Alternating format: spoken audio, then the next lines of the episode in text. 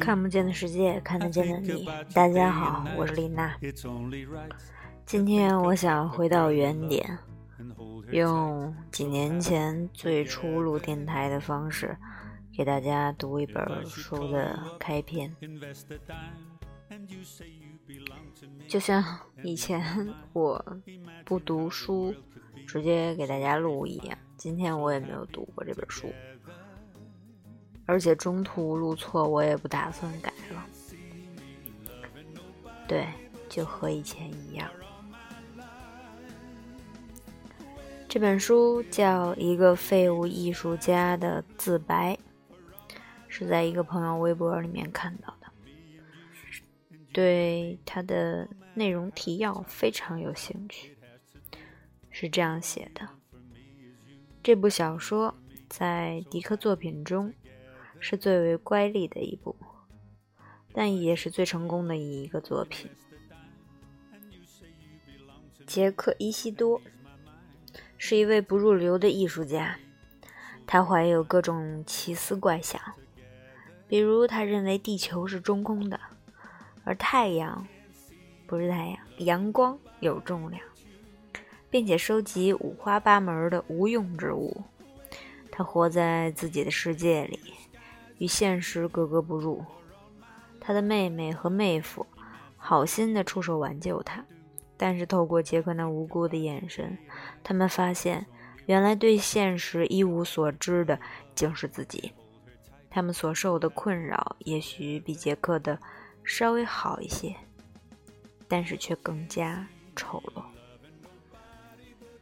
这本书的目录也很有意思，它的目录不是几个字或者一段一行话、一个标题之类的，它是一个段儿、一段落。嗯，一。在二十世纪五十年代的今天，每个人的注意力都转到了上方，转向了天空。其他星球上可能存在的生命吸引了人们的注意。然而，任何时候，地面都有可能在我们脚下裂开，稀奇古怪的种族会涌出来。这实在是值得我们考虑的问题。在地震频繁的加利福尼亚，这一形势尤为严峻。每次地震时，我都会问自己：这次会打开一条地缝，揭开一个里面的世界吗？这里面会是那个世界吗？我是水做的，你不会发现这一点，因为我让水凝结在身体里了。我的朋友们也是水做的，他们全是。我们的问题是，不仅在走路时要绕来绕去，免得被土地吸进去。而且我们还得赚钱过日子。实际上，我们还有一个更大的问题：不管到哪儿都没有轻松自在的感觉。为什么会是这样呢？答案就是第二次世界大战。战争是一九四一年十二月七日打起来的。那时我十六岁，在塞维尔中学念书。一听到收音机里的这条消息，我就意识到。这场大战我也有份儿。现在总统有机会教训那些小日本和德国佬，我们将会肩并肩的上战场了。这台收音机是我自己组装的。我经常组装一些无管四波段的收音机。我的房间里堆满了耳机、线圈、冷凝器什么的，还有其他数不清的电子元件。战争爆发的消息打断了一条正在播出的面包广告。棒球本垒打，不如来个田产面包吧！我一直非常讨厌这条广告。就在我蹦起来准备调到其他台时，突然这个女声被切断了。很自然的，我的注意力一下子提了起来。用不着想第二遍，我就意识到有什么事儿要发生了。我有一些德国殖民地的邮票，上面印的是。霍亨索伦王室皇帝的游艇，邮票就摊在收音机旁边。我必须在发生什么事之前赶紧把它们用出去。但是我站在房间当中，什么也没做，除了呼吸，当然还有其他正常的生理活动。我的躯体无所事事，而我的意识完全集中在收音机上了。和往常一样，我妹妹和我爸妈下午出门了，所以我找不到可以倾诉的人，这使我非常恼火。听到小日本的飞机朝我们扔炸弹的消息，我在屋里转了一圈又一圈，寻思该给谁打个电话呢？最后，我跑到楼下的起居室里，给赫尔曼·霍克打了个电话。我在塞尔维中学念书时和他有来往，在二 A 级的物理课上，他坐我旁边。我把开战的消息告诉了他，他马上骑脚踏车过来了。我们坐在一起，等着听后来的进展情况，一边还讨论着局势。我们边讨论边点点燃了骆驼牌香烟。这说明德国和意大利也要插进来了，我对霍克说。这意味着将要有轴心，这意味着将要有轴心国开战，而不仅仅是那些小日本。当然了，我们会先收拾了小日本，再把注意力转向欧洲。看到有机会猛揍小日本一顿，我真开心。霍克说：“我们都有这种感觉。”我真盼着我也有份儿。他说。我们在房间里踱来踱去，一边抽烟一边竖起耳朵听广播。那群又矮又肥的胆小鬼，霍克说：“你知道，他们根本没有自己的文化，他们全部的文明都是从中国偷来的。你知道，他们实际上比猿猴还低等。说真的，他们根本算不上人类。这跟与真正的人打仗不一样。”说的对，我说。当然，那时候还只是一九四一年，那种不科学的断言断言并没有引起疑问。十二月七日以后不久，军方就在电话线……哎，我发现我这样读书一点都不累。军方就在电线杆子上贴出了告示，告诉那些日本人必须在某月某日以前离开加利福尼亚。塞尔维在旧金山南面大约四十英里的地方。那有些日本人做生意，有一个开了一家花圃，还有一个开杂货铺子的，都是些费时耽误功夫、耽耽误功夫的工作。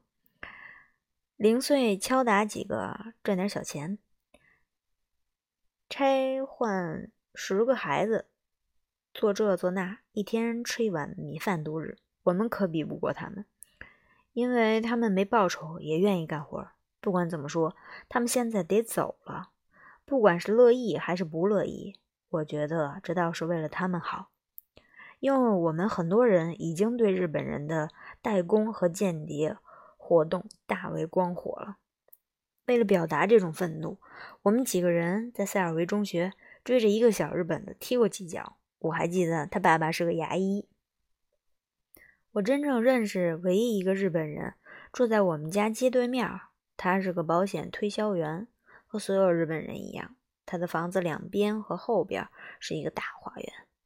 晚上和周末的时候，他常常出现在那里，穿着卡其布短裤、T 恤衫、网球鞋，怀里抱着水管、花肥，还有耙子、铲子什么的。这种一大堆我从未见过的日本蔬菜，一些豆子、甜瓜，还有常见的天菜、胡萝卜和南瓜。我常见他从南边，他从南瓜边上铲去杂草。我总会说，又是那个南瓜头杰克，在他的花园里，他在找新的南瓜头呢。他一点儿也不像南瓜头杰克，他的脖子上有皱皮，他的头是圆的。他的头发剃得像现在的大学生，他笑起来总露出牙齿，他的牙齿大极了，嘴唇根本盖不住。在要求日本人迁出加利福尼亚以前，这个日本人顶着一头干枯的头，四处寻找新的南瓜头的概怪念头一直盘绕在我的脑袋里。他看起来就像是一副病鬼相。主要是因为他又瘦又高又驼背，那就是我推测他病了的主要根据。这让我脑子里充满了古怪的念头。有那么一段时间，大概几个礼拜吧，我一直有一种恐惧感：哪一天他到花园里来，或者沿着小路走到车上时，他的脖子会突然断掉，他的头从肩膀上弹出去。咕噜噜地滚到他的脚下。在恐惧中，我一直等着这一幕发生，因而当我听到他的声音时，我会非常注意。不管什么时候，只要他在附近，我就能听到，因为他不停地咳嗽吐痰。他的妻子也吐痰。他身材娇小，容貌美丽，他看上去简直像电影明星。但是据我妈妈说，他的英语糟透了。不管谁想着试，不管谁想试着和他说点什么，都是白费劲儿。他只会痴痴的笑。如果小时候没有看过那些奥兹书，我就根本不会有渡边先生看起来像南瓜头杰克的怪念头。实际上，直到二战的时候，我还在房间里保留了其中的几本。我把它们和我的科幻杂志、老式显微镜、岩石标本放在了一起。还有一个太阳系的模型，那还是我在初中科学科学课上做的。早在一九零零年，奥兹书首次面世时，所有人都把它当做了纯粹的小说，就像他们看待儒勒·凡尔纳和 H.G. 威尔斯的作品一样。但是现在，我们开始意识到，尽管那些特定的角色，比如奥兹玛、韦扎德。和多罗西都是鲍姆的脑子里想象的世界内部存在另一个文明的概念，可不是异想天开。最近，理查德·谢夫对世界内部存在的另一个文明给出了详细的描述。其他一些探索者也在关注这方面的新发现。兴许我们还会发现，消失了的木州和亚特兰蒂斯州是古代文明的一部分。在这个文明中，内陆地区起着重要的作用。在二十世纪五十年代的今天，每个人的注意力都转到了上方，转向了天空。其他星球上可能存在的生命吸引了人们的注意。然而，任何时候，地面都有可能在我们脚下裂开，稀奇古怪的种族会涌出来。这实在是值得我们考虑的问题。在地震频繁的加利福尼亚，这一形势尤为严峻。每次地震时，我都会问自己：这次会打开一条地缝，揭开一个里面的世界吗？这里面会是那个世界吗？看来以后每篇的手段我是不用再读了，重复的。有时候趁着吃午饭的闲工夫，我会和一起工作的那帮家伙谈论这事儿，甚至和波伊提波伊提先生谈谈。他是这家工厂的老板。我得到的经验是。假如他们还有点非地球生命种族的意识的话，他们也只关心 UFO，还有我们在天上碰到过但并未察觉的种族。我把这个叫做固执甚至偏见。即使在今天这个时代、这个年头，科学事实在广泛传播，还是需要很长一段时间。大多数科学家他们自己对变化也迟钝得很。所以得由我们这些受过科学训练的民众来做先锋。我还发现，甚至在我们中间也有很多人毫不在乎。比如说我妹妹，在过去几年里，她和她丈夫住在马林县的西北部，在那儿他们只关心禅宗。这还有一个例子，就在我自己家，一个有着科学求知欲的人转向了一种亚洲宗教。这种宗教的危险在于，使不断追问的理性观能沦为确信无疑的基督教。不管怎么说吧，博伊提先生发生了兴趣。我借给了他一些丘奇沃德上校的关于木舟的书。我在一日商务公司轮胎服务站的工作是一份挺有意思的工作，它发挥了我在使用工具方面的才能。尽管我受过的科学训练一点也没用上，我的工作是给轮胎重新刻上纹路、沟槽。我们要干的事儿是拿起光板，也就是那些用久了的、几乎没有沟槽的轮胎，用又热又尖的工具重新刻槽，沿着旧的纹路形状，以便让它看起来像是轮胎上还有橡皮的样子。实际上，只剩下表皮那层组织了。然后我们重新刻过的轮胎涂上一层黑色的像胶似的涂层，让它看起来像一只精心修补过的轮胎。当然了，如果你把它装在你的轿车上，只要你猛地往后一刹车，噗，轮胎就瘪了。但是，一般来说，一只重刻过的轮胎可以使用一个月左右。顺便说一句，你可能买不到我做的轮胎。我们只做批发生意，也就是说，只和大量旧车打交道。这份工作的薪水不高，但这是一种乐趣。把过去的线条图案找出来，有些时候你几乎难以辨认。事实上，有时候只有行家，像我这样受过训练的技师，才能看见线条，并追踪下去。你必须很好的追踪，因为一旦你偏离了旧有的线条，就会出现巨大的沟痕。就算是白痴也知道这种沟痕可不是原来那机那台机器上留下来的。我刻完的轮胎怎么看都不像是手工刻的，它看上去和机器做的一模一样。对一个刻槽工人来说，这是世界上 最值得骄傲的事儿了。第一篇就没有了，听起来还挺逗的。嗯，为什么今天这么读了？因为我突然又想起了之前自己总结的一句话，就是我发现我们往往在追求我们想追求的东西之前，就已经拥有了那个东西。你们发现没有？我今天在洗澡的时候，就特别享受其中，享受在生活的每一件小事。并且专注其中，我觉得就这样碌碌无为的，挺幸福的。晚安，我们把刚才那首歌听完吧。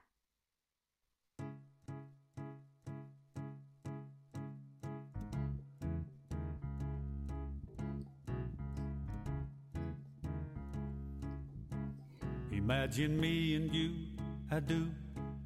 I think about you day and night. It's only right to think about the girl you love and hold her tight, so happy together. If I should call you up, invest a dime, and you say you belong to me and ease my mind, imagine how the world could be so very fine, so happy together. I can't see me loving nobody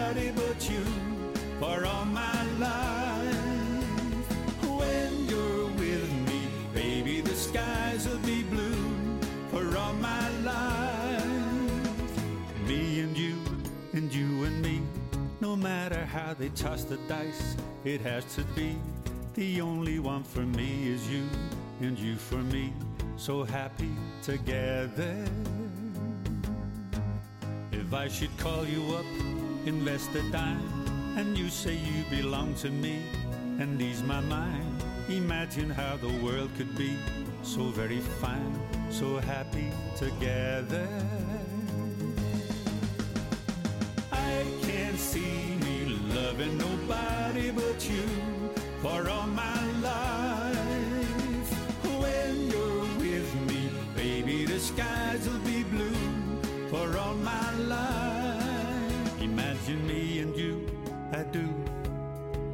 About you day and night. It's only right to think about the girl you love and hold her tight. So happy together.